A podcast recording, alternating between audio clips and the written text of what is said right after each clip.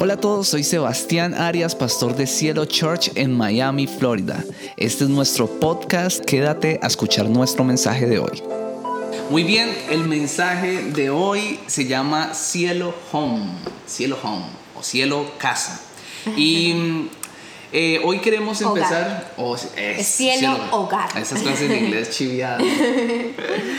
Eh, hoy queremos empezar hablando o o diciendo que cuando hablamos de administración y de mayordomía, generalmente las personas en lo primero que piensan es en finanzas.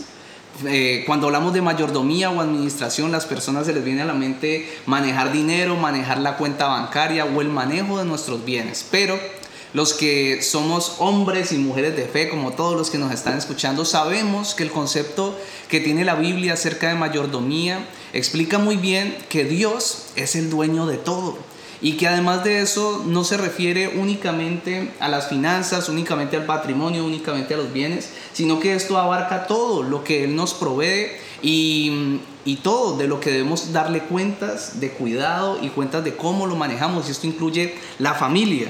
Y uno de los principios de la mayordomía es precisamente el principio de la responsabilidad.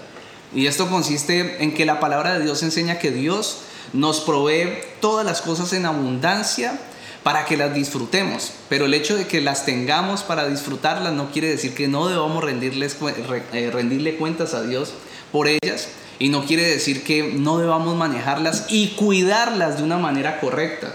Cuando llevamos esto a la familia, quiere decir que Dios nos permite disfrutar nuestra familia, pero también demanda de nosotros cuidado, que cuidemos, responsabilidad con nuestra con nuestra familia. Yo quiero empezar el día de hoy eh, este mensaje preguntándote, ¿qué es lo que más cuidas tú en tu familia? O más bien, ¿estás cuidando verdaderamente a tu familia? Si Dios viniera hoy y te pidiera cuentas acerca de cómo estás llevando tu relación con tu esposa o con tu esposo, o le dijera o te dijera a ti que eres hijo, cómo estás llevando tu relación con tus padres, o a ti que eres papá, si te dijera ¿Cómo estás cuidando tu relación con tus hijos? ¿Cómo le responderías? ¿Cómo le responderías? Yo quiero que te respondas ahí esa pregunta, porque desafortunadamente encontramos en este tiempo que muchas personas están cuidando más sus bienes materiales que a su propia familia. A veces encontramos personas que cuidan más su casa, personas que cuidan más eh, su carro, personas que están más al cuidado de su cuenta bancaria que de su esposa o que de su esposo o que de sus hijos. Y eso es incorrecto. También encontramos esposas, para no dejarlas afuera, que cuidan más sus trabajos que a sus propios esposos, que a sus propios hijos y viceversa. Eso se ve en muchas familias hoy en día y debemos señalar que eso es algo que está incorrecto. Y es triste ver cómo se destruyen los hogares lastimosamente porque estamos cuidando a veces o algunas personas cuidan, le ponen más cuidado a cosas incorrectas. Ejemplo, hijos cuidando más a sus novias, a sus novios, que cuidando su relación con sus padres. Es incorrecto. Por eso debemos, como padres, como hermanos, como esposos o cualquiera que sea nuestro rol en nuestra familia, tenemos que tener la responsabilidad de cuidar correctamente nuestra familia, desde cualquiera que sea nuestro rol. Hoy queremos hablar de cosas que no, no debemos descuidar en nuestra familia. Y queremos hablar de esto porque queremos que la familia en Cielo Church sea fortalecida, queremos ver familias fortalecidas, queremos ver, segundo, la presencia de Dios en, nuestros hogares. Por eso el mensaje de hoy se llama cielo hogar o cielo home, porque queremos que el cielo venga a nuestras familias. La serie de este mes precisamente se llama El cielo en la tierra y hoy queremos hablar un poco de esto. ¿Qué no debemos descuidar en nuestras familias? Así es. El primer punto es no debemos descuidar la comunicación. No debemos descuidar la comunicación. En el Salmo 133, versículo 1, yo le invito a que usted lo busque allí, que donde esté apuntando en su celular o, o si tienes tu Biblia allí, que lo puedas buscar. El Salmo 136, 133, versículo 1. Dice así, cuán bueno y cuán agradable es que los hermanos convivan en armonía. Cuán bueno y cuán agradable es que los hermanos convivan en armonía. Hoy en día, si no es la mayoría, es una gran cantidad de las familias que tal vez viven bajo el mismo techo, pero lastimosamente por el hecho de que están tan enfocados y tan concentrados en sus propias actividades, en sus propias cosas, en el momento donde, donde se van a comunicar los unos con los otros, lastimosamente esa comunicación termina en pleitos, terminan sumergidos en divisiones, en peleas, en contiendas. Y, y eso así no debe ser la familia. En esta semana Sebastián y yo eh, veíamos un póster que nos encantó la frase que estaba ahí, porque pues la verdad a mí me, me habló mucho esa frase. Y la frase dice así, tome responsabilidad del ambiente y de la atmósfera que trae a este lugar. Amén. Tome responsabilidad del ambiente y de la atmósfera que usted trae a este lugar.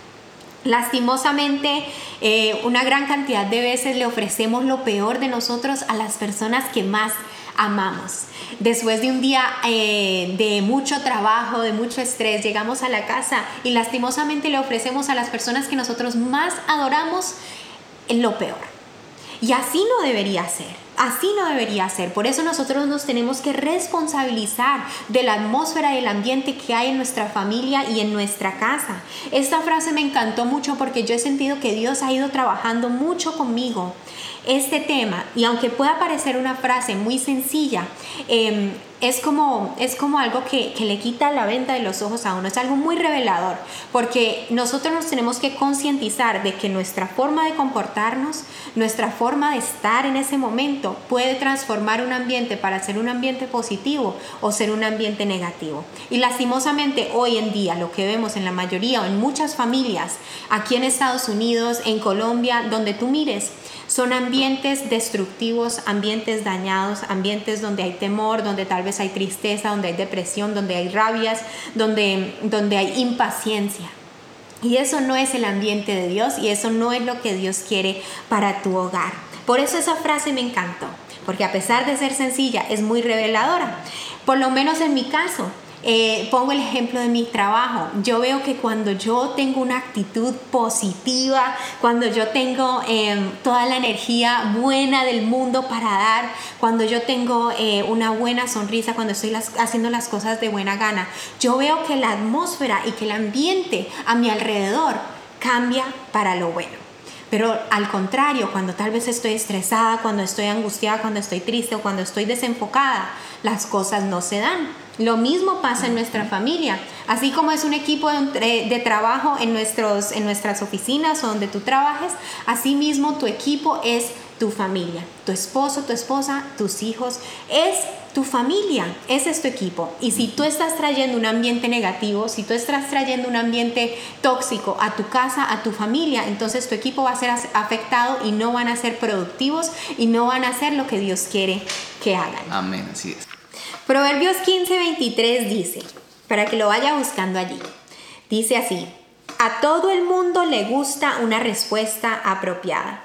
Es hermoso decir lo correcto en el momento oportuno. A todo el mundo le gusta, le gusta una respuesta apropiada. Es hermoso decir lo correcto en el momento oportuno. Cuando yo llego a mi casa después de un día eh, donde estoy cansada, donde estoy tal vez agotada, de un día largo, y no me responsabilizo de mi forma de comunicarme, de mi forma de ser o de lo que estoy reflejando, cuando no me responsabilizo del ambiente que estoy generando, por lo general terminamos tal vez en alguna discusión o tal vez en alguna pelea. Y Dios no quiere eso para mi hogar. Dios tampoco quiere eso para tu hogar.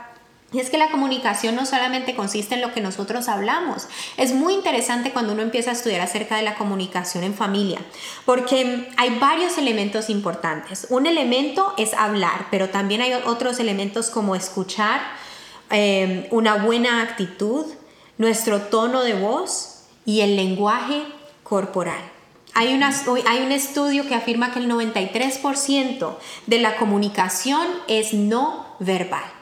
Quiere decir que el 93% de lo que nosotros comunicamos no es lo que hablamos, sino la forma como nos comportamos, sino la forma como actuamos, nuestro tono de voz, nuestros gestos, nuestras miradas, nuestro cuerpo, nuestra, nuestro lenguaje corporal. Y eso es muy importante que nosotros interioricemos y tengamos en cuenta de que Dios quiere que nosotros tengamos ambientes saludables en nuestro hogar. Yo no sé tú, pero yo sé que yo quiero que en 20 años mi hija disfrute estar en mi hogar. Que nuestros hijos les agrade venir a nuestro hogar porque saben que van a encontrar un hogar donde, donde no va a ser lleno de peleas, de groserías, de vulgaridades, sino que va a ser un hogar donde va a estar la presencia de Dios. Y yo sé que tú también quieres lo mismo. Nosotros cuando ya tenemos hijos, tú que tienes tu hijo, que tienes tu hija, yo sé que para ti una de las cosas más importantes es que tu hijo tenga un futuro de bienestar y que pueda ser una persona que pueda crecer en la voluntad y en el propósito de Dios. Eso, em, en parte, eso consiste en que nosotros le demos un hogar saludable, eh, tanto espiritualmente como emocionalmente, como en todas las áreas de la, de la vida a nuestros hijos, que le podamos dar un lugar seguro donde vivir. Y eso también consiste en el ámbito espiritual. Seguramente conoces personas que a pesar de que, de que tal vez no sean personas desagradables o antipáticas, sencillamente generan desconfianza. Eh, por ciertas razones o por ciertos comportamientos que tienes, no sabrías cómo explicarlo, pero son personas que no concuerdan lo que hablan con lo que dicen. Y es porque existe una contradicción entre lo que están comunicando y su lenguaje corporal. Es tremendo esto y es importante que nosotros podamos entender esto y podamos em, analizar si esto es algo que está afectando nuestra vida. Posiblemente tú em, estés generando una contradicción de este sentido. Tal vez de la forma como hablas no em, esté de acuerdo en cómo te estás comportando.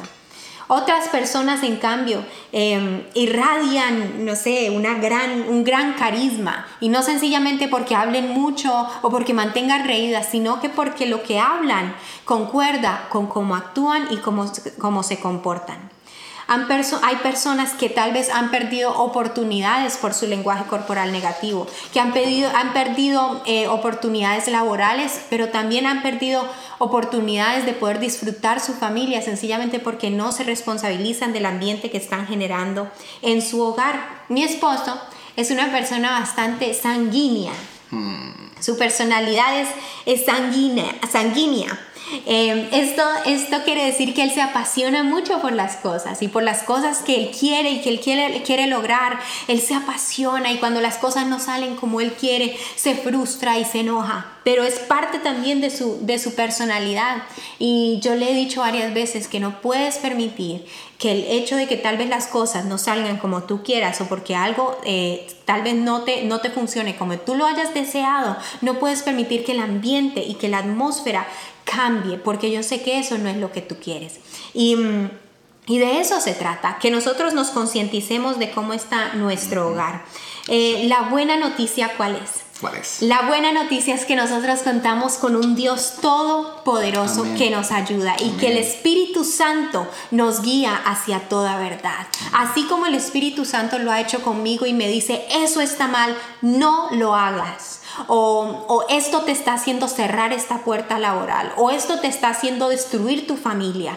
Asimismo, el Espíritu Santo te dice a ti cuando tú estás haciendo algo que está destruyendo tu hogar, tu casa, tu familia, no lo hagas. Tú cuentas con un Dios todopoderoso. Tú cuentas con un Dios que siempre te va a querer hablar y te va a querer guiar lejos de la destrucción y guiarte a toda verdad. Ese es el Dios que nosotros tenemos. Y yo creo que esta semana va a ser una semana de victorias. Yo creo que esta semana la presencia de Dios va a estar en tu hogar, en tu familia, en tu casa. Dios se va a poder pasear de un lado a otro en tu casa. Yo lo creo y nosotros confiamos en que Dios está contigo y Él les va a ayudar. Tal vez si estés pasando por un momento difícil en tu familia, con tu pareja, con tus hijos, que tú le puedas decir, Señor, sabes, yo confío en ti y el mismo Dios que resucitó a Jesús, el mismo Espíritu que resucitó a Jesús de la muerte, el mismo Espíritu que hizo milagros, que ha hecho prodigios, también restaura mi familia, nos levanta, me ayuda a mí, ayuda a mis hijos, nos ayuda a salir adelante y yo confío en ese Dios todopoderoso en el nombre de Jesús. Amén. ¿Quién puede decir ahí en su casa? Amén, a eso. Dios está, en los comentarios. Dios se está moviendo en nuestras familias. Y el segundo punto, o lo segundo que no debemos descuidar es no descuidar nuestra familia en los momentos difíciles. No debemos descuidar a nuestra familia en los momentos difíciles. Ese es el segundo punto. Y quiero que me acompañen a Proverbios capítulo 24, versículo 10. Dice así, si en el día de la aflicción te desanimas, muy limitada es tu fortaleza. La mayoría de personas no han sido formadas o no han sido ayudadas o educadas para pasar satisfactoriamente un momento de dificultad, un momento difícil familiar, un momento de crisis familiar. No han sido formados y educados para eso. Y esa es la razón por la que cuando vienen los momentos de adversidad, así como dice este proverbio, las personas se desanimen, y se desaniman y optan o reaccionan de una manera incorrecta optando por el camino más sencillo y es el, el camino de cortar o abandonar el compromiso. Abandonar el compromiso como esposos, que es gravísima, es decir, renunciar, divorciar, divorciarse o renuncian a su responsabilidad como padres o algunos hijos cuando viene la dificultad económica, cuando viene una crisis con sus padres en su relación interpersonal, pues deciden renunciar a ese compromiso que tienen como hijos.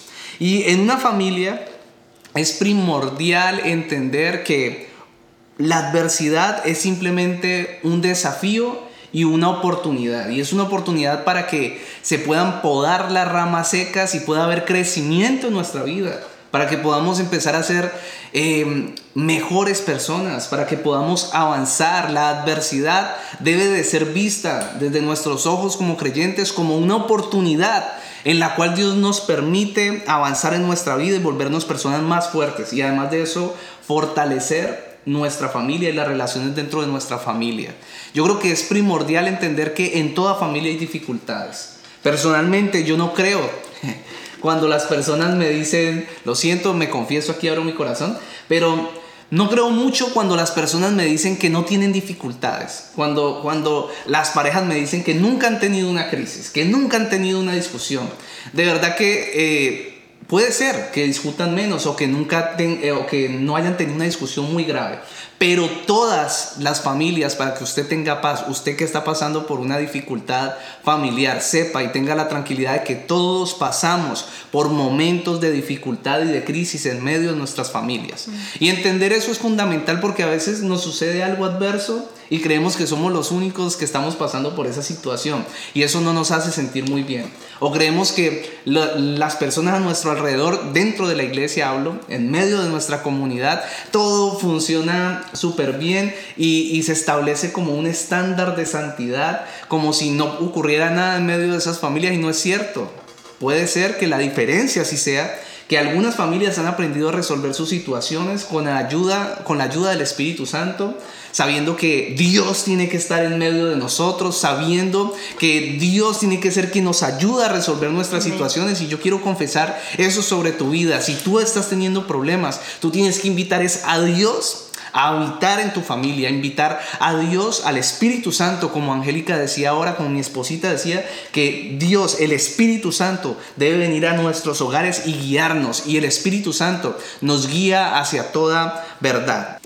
Y un ejemplo para aprender a ver la adversidad como una oportunidad realmente o como un desafío es la vida de un tenista muy famoso llamado Andy Murray. Y este hombre se convirtió en el primer tenista inglés después de 77 años en ganar el famoso torneo de tenis de Wimbledon. Y resulta que lo ganó después de vencer a su archirrival llamado Roger Federer. Lo interesante de todo esto es que un reportero dijo lo siguiente acerca de él. Preste mucha atención. Sin duda alguna, la buenísima y madura actuación de Andy Murray fue culpa en parte de su rival Roger Federer. Si Federer no hubiese hecho llorar a Murray en una serie de finales del Grand Slam años atrás, dejándolo lleno de dudas y frustraciones, tal vez este nunca hubiera sentido la necesidad de transformarse voluntariamente en semejante espécimen físico quizá nunca hubiese maximizado su velocidad y servicio, ni hubiera derrotado su nefasto y agotador hábito de quejarse de sí mismo, de su equipo de asistentes y de los caprichos de un deporte incompatible con las exigencias de un perfeccionista. Y así como les hablo de esto porque así como Andy Murray respondía a los momentos difíciles quejándose de él mismo, quejándose de sus incapacidades o de sus capacidades, quejándose de la gente que, lo rodeaba, echándole la culpa a ellos, creyendo que todo tenía que ser perfecto y, como resistiendo el proceso al que estaba haciendo. Eh, por el que estaba siendo pasado para que pudiera mejorar y ser transformado, aunque él tenía ese rechazo a sí mismo. Nosotros en nuestra familia podemos estar haciendo lo mismo en medio de la dificultad. Podemos estar asumiendo que los momentos difíciles simplemente son para echarle la culpa al otro, para buscar culpables, no siendo una, una gotica para ayudar a que todo se mejore, sino que somos el grano de arena para que todo termine de desmoronarse en medio de nuestras familias. La mayoría de personas en las familias escogen ese camino fácil.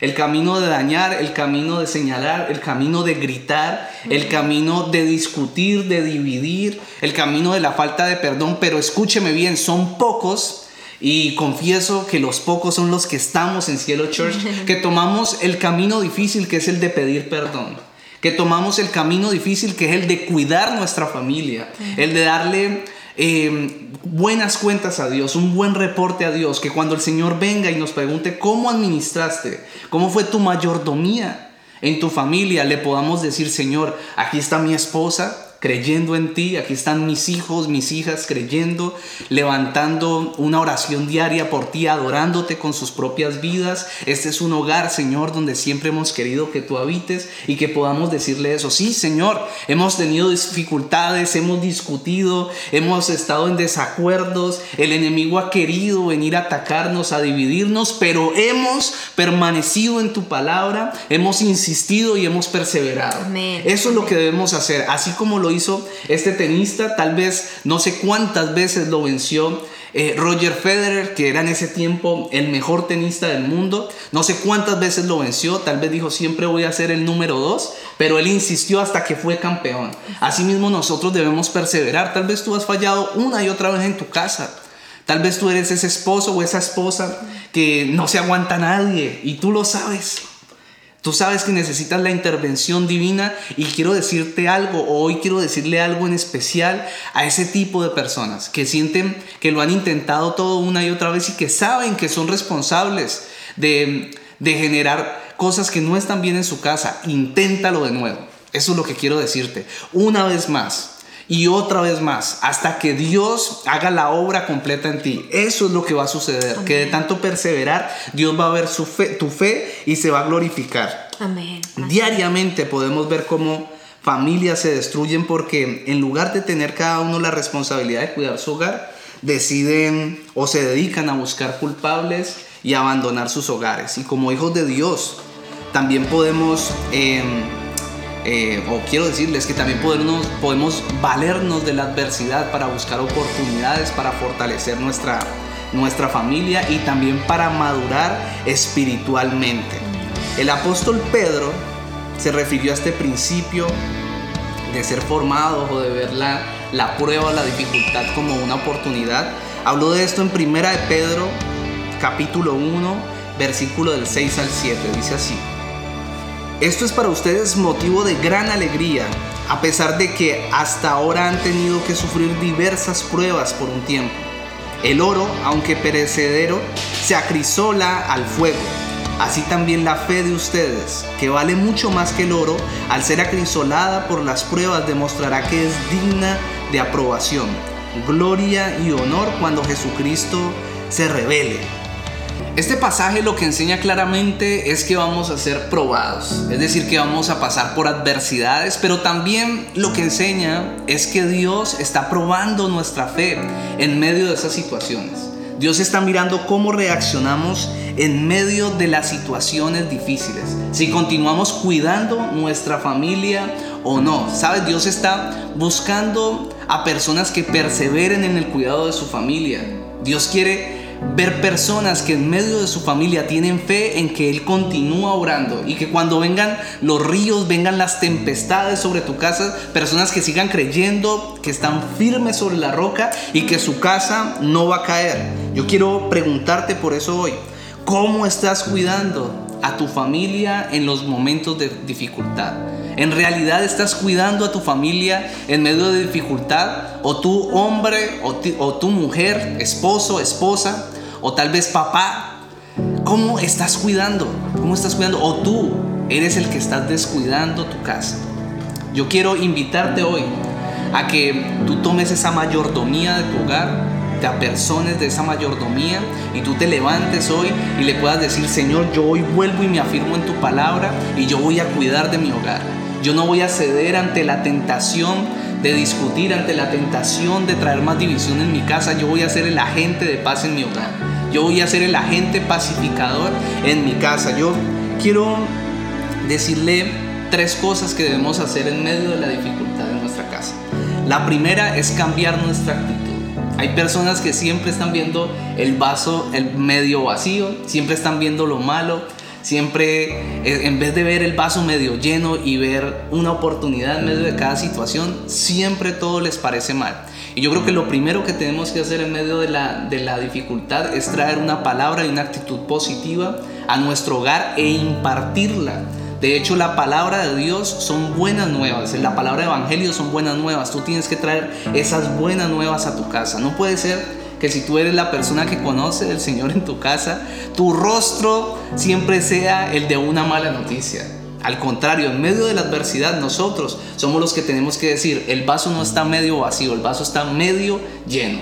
Lo primero es cambiar nuestra actitud. Lo segundo es cambiar nuestro vocabulario. Porque a veces escuchamos que tienen discusiones personas en medio de, de la relación en medio a un padre con un hijo, un hijo con un padre y lo primero que empezamos a hacer es hablar mal de ese familiar. Empezamos a declarar todo lo malo que esa persona tiene. Pero seguramente cuando pasan cosas buenas, cuando esa persona tiene logros, no tenemos tanto énfasis en esas cosas buenas, no declaramos lo inteligente, lo obediente, lo buena que es esa persona.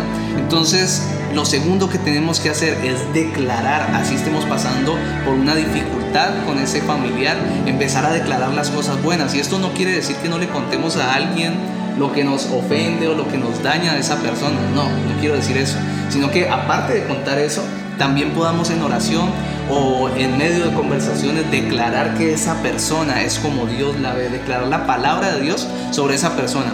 Y en tercer lugar, aprender a considerar la adversidad. Lo que tenemos que hacer en medio de las dificultades aprender a considerar la dificultad como una oportunidad y como un desafío. Es como empezar a decir, ok, aquí tengo un nuevo desafío en mi vida, un nuevo proyecto y es sacar esta situación adelante. Angélica y yo nos hemos visto, eh, el año pasado tuvimos yo creo que de las adversidades y los desafíos más grandes de, toda nuestra, de todo nuestro matrimonio de ya seis años. Y yo creo que lo hemos sorteado bien, el Espíritu Santo nos ha ayudado. Yo sé que tú también puedes hacerlo. También tuvimos momentos donde dijimos no podemos más y nos tocó ir, al Señor y decirle, Señor, necesitamos que tu mano nos sostenga porque no podemos más. Pero Dios ha estado allí y yo sé que Dios está contigo también. Lo que Dios desea es que tengamos hogares fuertes. Así es. Dios desea que nosotros podamos ser eh, fuertes, pero que podamos tener hogares fuertes sobre la roca que es Jesucristo. Eso es. lo que Dios quiere para nosotros y para lograrlo tenemos que responsabilizarnos de nuestra asignación como hijos de Dios en nuestra familia y en nuestros hogares. Recuerdo muy bien una vez que íbamos ministrando, eh, o bueno, íbamos a ministrar en un pueblo en Colombia y llegamos a una casa cristiana, a un hogar cristiano y había un letrero o había em, como un muro en ese hogar y decía una frase que nunca se me va a olvidar y decía eh, algo por, por el estilo, se los voy a leer, es un poquito largo, pero yo quiero que ustedes puedan hacer esta declaración sobre sus casas. Y esta es una declaración que Sebastián y yo hemos hecho sobre nuestra casa y que nos lo hemos apersonado en nuestro corazón y luchamos y luchamos para que se establezca en nuestro hogar. Dice así, en esta casa hay solo una presencia, la presencia de Dios. Los residentes de esta casa y cualquiera que entra en ella sentirán la presencia divina de lo más elevado y mejor que Dios nos provee por su santísima voluntad. Aquí solo hay una presencia, la presencia de la verdad. Nada falso puede entrar en esta casa. No en esta casa no se encuentra el engaño, ni la envidia, ni los celos, ni el egoísmo. Se desecha todo pensamiento falso. Cualquiera que viva o entre aquí sentirá la presencia de la verdad. Sigue diciendo, aquí hay solo una presencia, la presencia de la pureza. Ningún pensamiento impuro puede entrar. Aquí se habita en la pura y bendita presencia de Dios. Cualquiera que viva o entre aquí sentirá esta presencia pura y bendita de Dios. En esta casa se aposenta la paz y la armonía. Aquí se vive en la presencia de la paz. Ningún pensamiento de inquietud o discordia puede entrar, ninguna irritabilidad, ningún temor. La presencia de Dios es paz. Cualquiera que viva o entre aquí sentirá la presencia de la paz de Dios. Aquí solo el amor se aposenta, llenando todo el espacio de esta casa. Dios es amor y su amor está aquí. Todo sentimiento de cólera, de aborrecimiento y de venganza es desechado. En esta casa se vive en el amor, en este amor de Dios se mueve todo y tenemos nuestro, y tenemos nuestro ser. Cualquiera que viva o entre aquí sentirá la presencia de su santo amor. ¿Cuál es la presencia que habita en tu casa? ¿Cuál es la presencia que habita en tu hogar? ¿Cuál es la presencia que, habita en, en, la relación tuya con tus hijos, con tu esposo o con tu esposa o con tus padres? ¿Cuál es la presencia? ¿Es la presencia de división? ¿La presencia de contienda? ¿De conflicto? ¿O solo habita la presencia santa y preciosa de Dios?